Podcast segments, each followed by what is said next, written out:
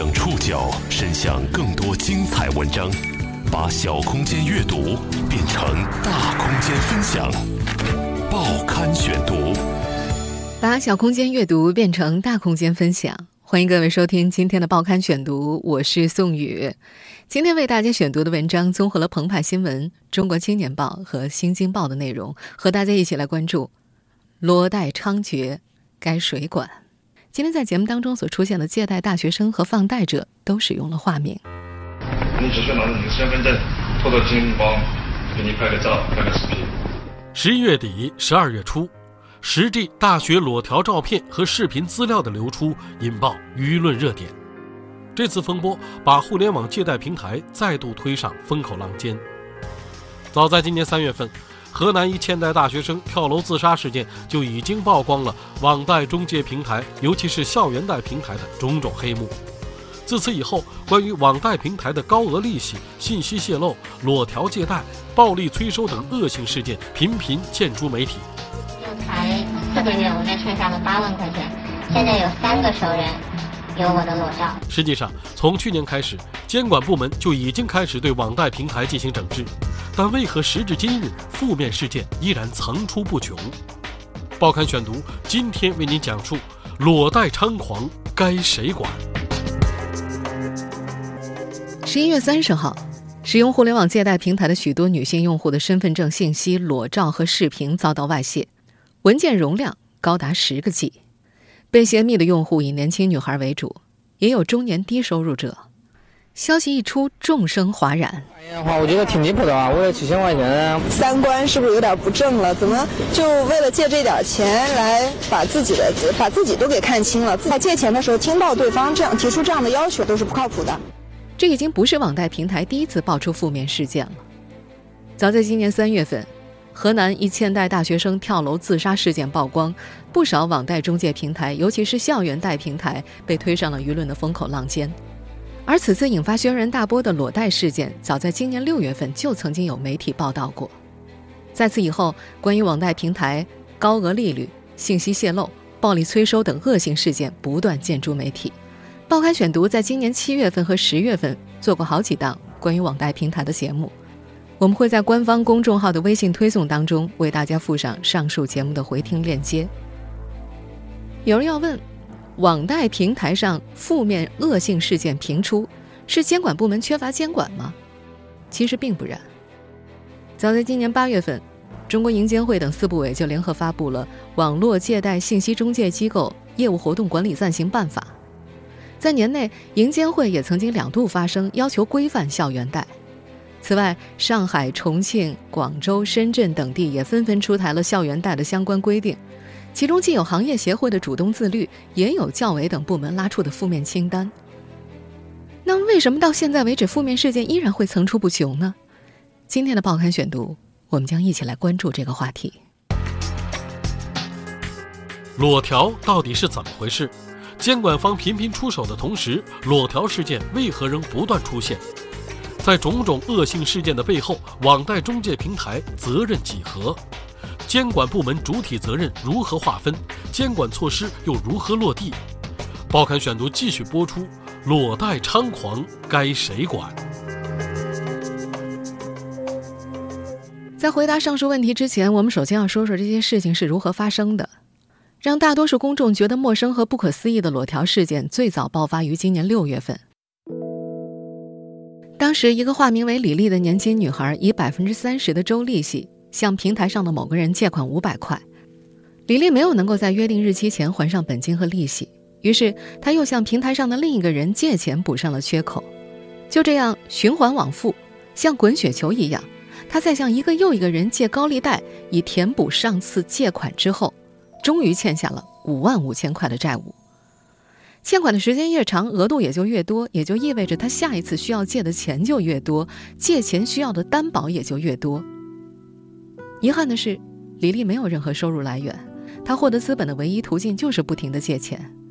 当这个年轻女孩面临五万五千块的高额债务的时候，有一个人愿意向她继续放贷，条件就是提供裸照作为抵押，如果逾期不还钱的话，就把照片传给李丽的父母。而李丽。确实没能还上这笔高利贷，也才有了最早的裸条事件。这一事件在六月份被媒体聚焦之后，并没有销声匿迹，反而在校园内愈演愈烈。学生证全都不要，他来借钱只需要拿身份证，然后的一个手机必须要实名制的，不是身份证的也可以。我们现在听到的是一家媒体不久前在一家校园贷中介机构的暗访录音。这家机构的负责人虽然表示最近风声很紧，不好做裸条，但是说起裸贷的时候，他依然眉飞色舞。我给你借钱，其他什么资料都不用留，你只需要拿着你的身份证，拖到金帮，给你拍个照，拍个视频。你不还可以啊，我把你的这些照片啊、视频发到网上去啊。多家媒体报道，不少大学生最初的借贷目的，可能只是因为看到了自己喜欢的包、化妆品、电子产品，没钱买。在一个多月前，手头紧张的广西某高校的大学生王一就尝试了网络贷款。他在一个名为“大学生贷款”的 QQ 群当中，拿自己的裸照和视频作为抵押，向该群群主贷款五千块，月利息百分之二十七。十一月三十号，大学生裸条照片、视频外泄事件发生之后，王一说自己陷入了噩梦。他回忆说，一开始以为自己一个月就可以还上那笔钱。后来发现利息太高了，无力偿还，不能够按时还贷，就意味着他不仅要承担高额的利息，抵押的裸照等资料随时可能会被公布在网上。因为这笔五千块的贷款的月利息是百分之二十七，所以王一每个月的还款额仅利息一项就高达一千三百五十块。没有收入来源的他不得已，又向三家放贷者借款还账。而这三家放贷者的月利率最高是百分之三十，最低的是百分之十七。等他回过神来，才发现自己的总欠额已经是达到了八点九万元了，而且这些欠款的金额还在不断的往上攀升。当他的欠款金额累积到六万块的时候，借款方开始多次打电话向他催款。对方告诉他，如果不还钱，就把裸照、视频和个人信息公布到网上，还要打电话告诉家人和朋友。这样一来，这个年轻的女大学生就更不敢接电话了。和王一一样有类似遭遇的女生并不在少数。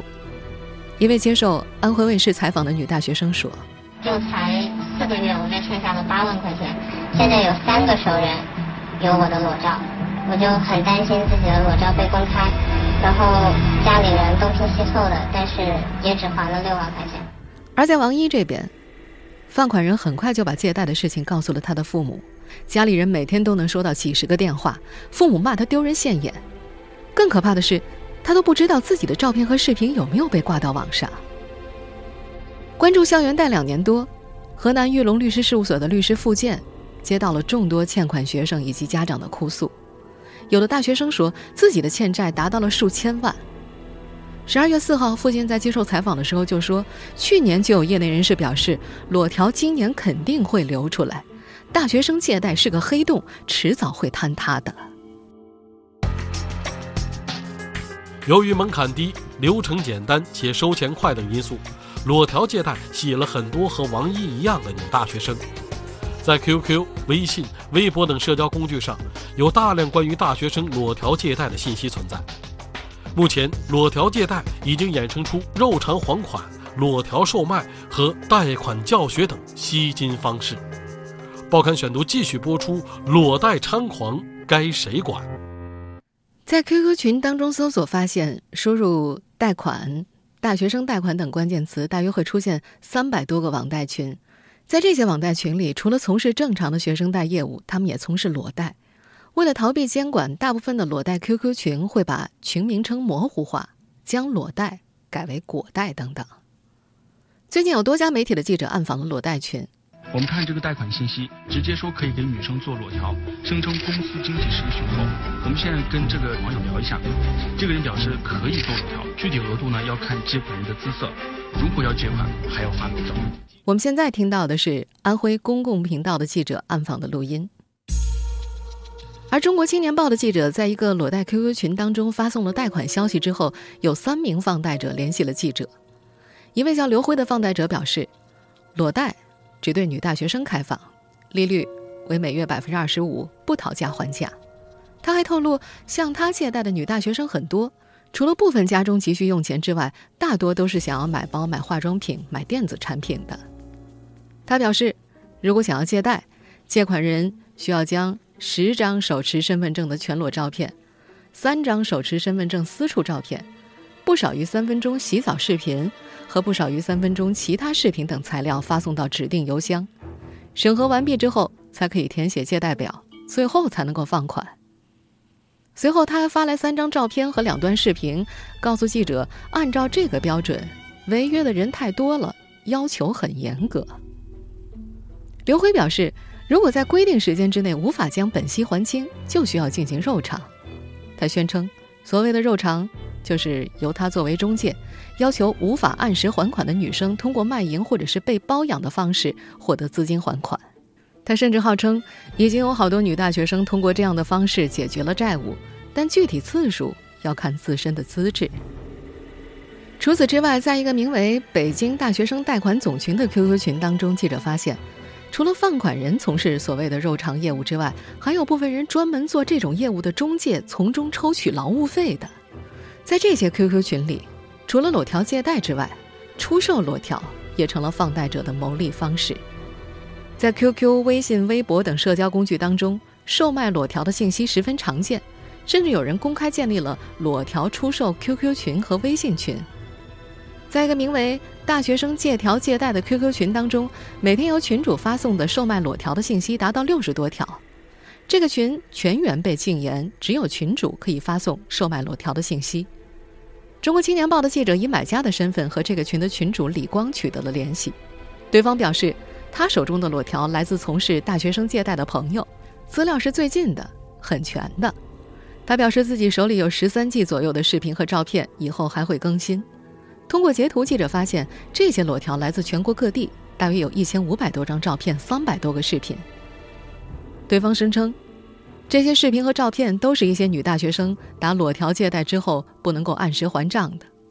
他售卖资源的方式分为两种，一种是普通购买。价格八十块，只打包旧的裸条；还有一种是 VIP 购买方式，价格是一百三十块。除了打包旧的裸条之外，还会进行为期一年的免费裸条资源更新。通过李光在群中发送的邮件交货截图，记者发现，这些裸条基本上每天都会更新，买家多达三十人。截止到记者发稿前，裸条的更新日期是十二月三号。更让人心惊的是，裸条教学业务居然也成了放贷者新增的吸金业务。在各个提供贷款服务的 QQ 群和微信群当中，关于裸贷教学的消息是十分常见的。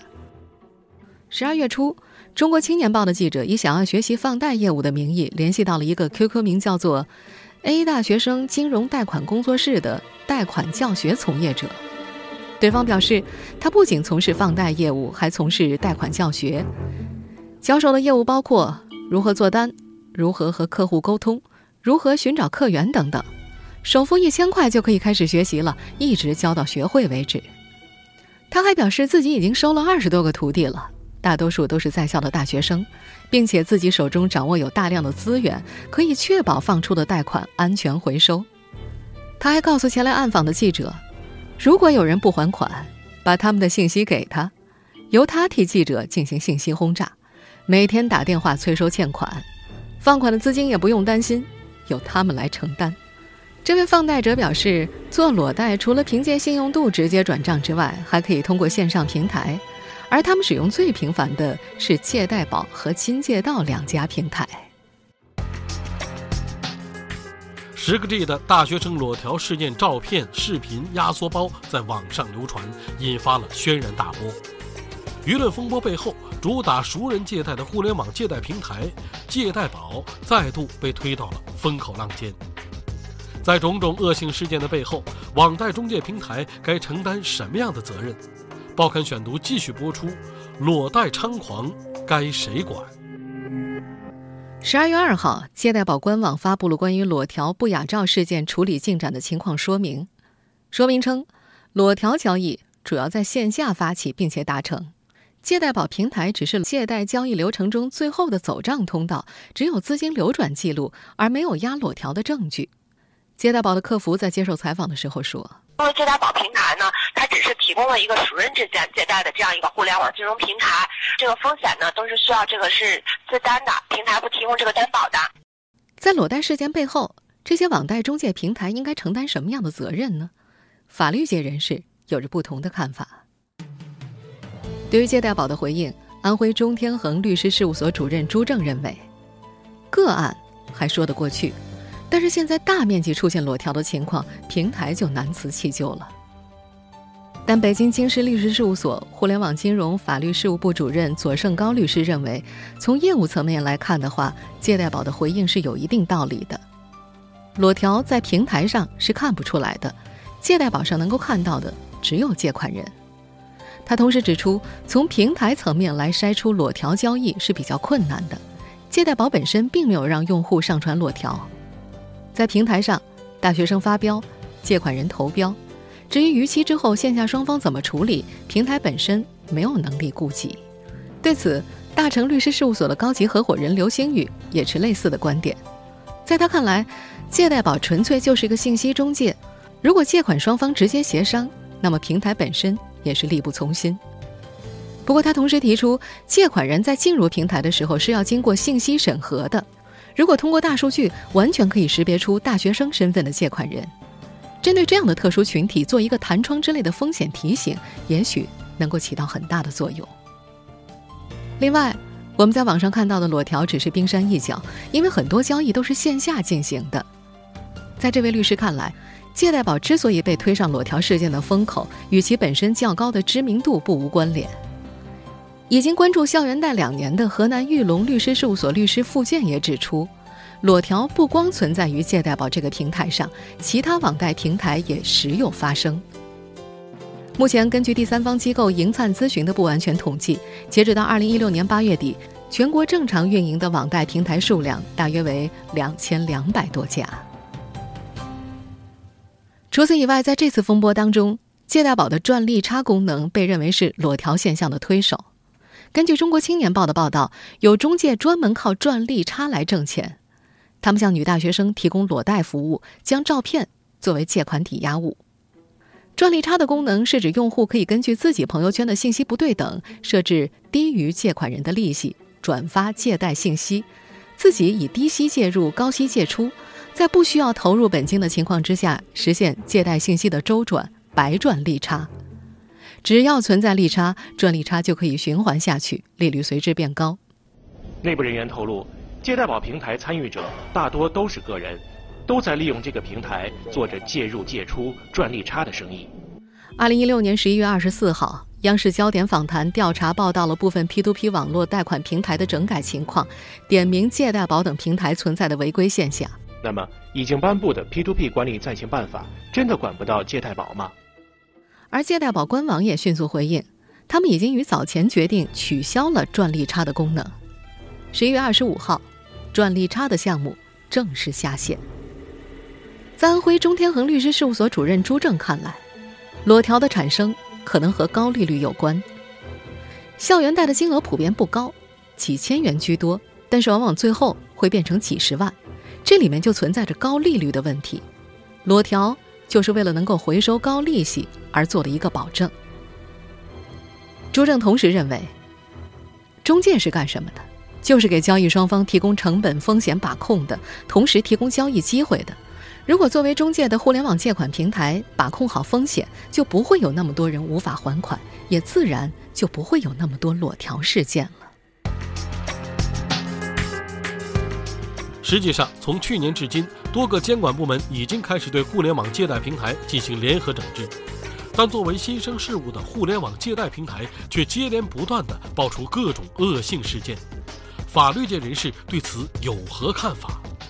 报刊选读继续播出：裸贷猖狂，该谁管？早在二零一五年七月十八号，中国人民银行、工业和信息化部、公安部、财政部。国家工商总局、国务院法制办、中国银行业监督管理委员会、中国证券监督管理委员会、中国保险监督管理委员会、国家互联网信息办公室联合印发了《关于促进互联网金融健康发展的指导意见》，其中明确提出，P2P 网络借款业务由银监会负责监管。北京京师律师事务所互联网金融法律事务部主任左胜高认为，网络借贷本身就是一个新兴行业，虽然它划分给了银监会管理，但其主要只是管理网贷平台具体业务方面的工作。而大成律师事务所的合伙人刘星宇则指出了实践中的现实问题，在实践当中做的更多的可能是各地的金融办。二零一六年四月十三号，银监会、工业和信息化部。公安部、国家互联网信息办公室等十五部委联合发布了 P2P 网络借贷风险专项整治工作实施方案。这份实施方案在实际操作上就是由各地的金融办牵头，具体实施也是由金融办来做。至于人手问题，金融办也会委派律师事务所去处理部分事务。但是在律师们看来，具体执法当中还是工商局这样的执法部门作用更大。对于众多的监管部门。河南玉龙律师事务所律师付健特别指出了网信办的重要作用。他表示，牵头部门肯定是银监会，但是网信办可以发挥更大的作用。他认为，网贷中介的主要活动都是在网上进行的，银监会力有不能及之处。银监会本身是对资金的来龙去脉进行监管的，网络上的信息监管要靠网信办去做。到了二零一六年八月二十四号，中国银监会。工业和信息化部、公安部和国家互联网信息办公室联合发布《网络借贷信息中介机构业务活动暂行管理办法》。在法律界人士看来，应该说这台办法出台之后，对于网贷平台的影响还是很大的。每个月都有很多平台倒闭关门。大成律师事务所合伙人刘星宇表示，即便是很多优质的平台，如果严格按照这套办法去操作的话，都有很大的改善空间。但是在实际操作上，它是需要多部门协调才能够进行的。刘星宇介绍，从网贷中介开业的四要件来看，需要具备营业执照、地方金融办的备案登记、互联网信息服务业务经营许可证或者是在线数据交易处理许可证，还有就是银行存管这四个要件。这四个要件对平台本身就起到了一个很大的筛选作用。然而，刘星宇同时又指出，这只是一个理想状态而已。在实际操作的时候，几种审核是互为因果的，这就给各个部门互相推脱带来了空间。大成律师事务所的高级合伙人刘星宇也表示：“大家都不想先动手嘛，这就是理想和落地之间的落差了。”于是，这也就从侧面造成了裸条事件虽然曝光已经有半年多了，不仅没有收敛，反而在年底集中爆发。至于这次爆发风波的校园贷事件，也并不是没有监管。针对大学生群体的小额借贷业务由来已久，我们在大学校园里常常能够见到高利贷的小广告。大学生是一个很特殊的群体，他们承担着社会的期望，却没有什么经济基础和金融信用，因此通过传统途径是很难贷到款的。在政府职能空缺而市场不够规范的情况之下，许多银行开始向学生发放信用卡。由于这些学生并没有超前的消费和还款能力，这一业务引发了诸多问题。政策终于在2009年正式收紧。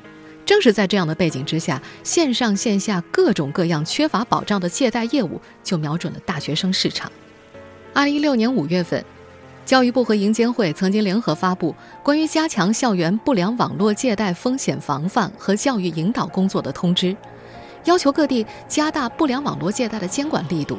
建立校园网络借贷日常监测机制，密切关注网络借贷业务在校园内拓展的情况。在安徽中天恒律师事务所主任朱正看来，就校园贷来说，能够监管到的就是银监会和公安部，但他同时又指出，现在最大的问题就是操作不便。银监会如果有明确的规范出来，公安部门介入的力度就可以更大一点儿。关于校园贷裸条等恶性事件，朱正认为有关部门应该进行一个专项调查。单个事件是很难处理的，公安部门很难介入，应该有一个行政部门牵头，把这类事件集中起来，作为一个现象来调查。此外，为了应对今年校园贷乱象频发的状况，年内上海、广州、深圳等地的互联网金融协会也都发布了关于规范校园网贷的通知或者倡议。但是河南玉龙律师事务所的律师傅健看来，互联网金融协会它只是一种民间组织，它是没有强制力的，也不能算是监管，最多他们只能够起到提醒和告知的作用。今年八月份，重庆市金融工作办公室、中国银行业监督管理委员会重庆监管局、重庆市教育委员会联合发出了关于重庆市校园网贷实行负面清单制度的通知。这份通知要求相关机构在开展校园网贷业务的时候，应该严格执行八个不得的负面清单管理制度。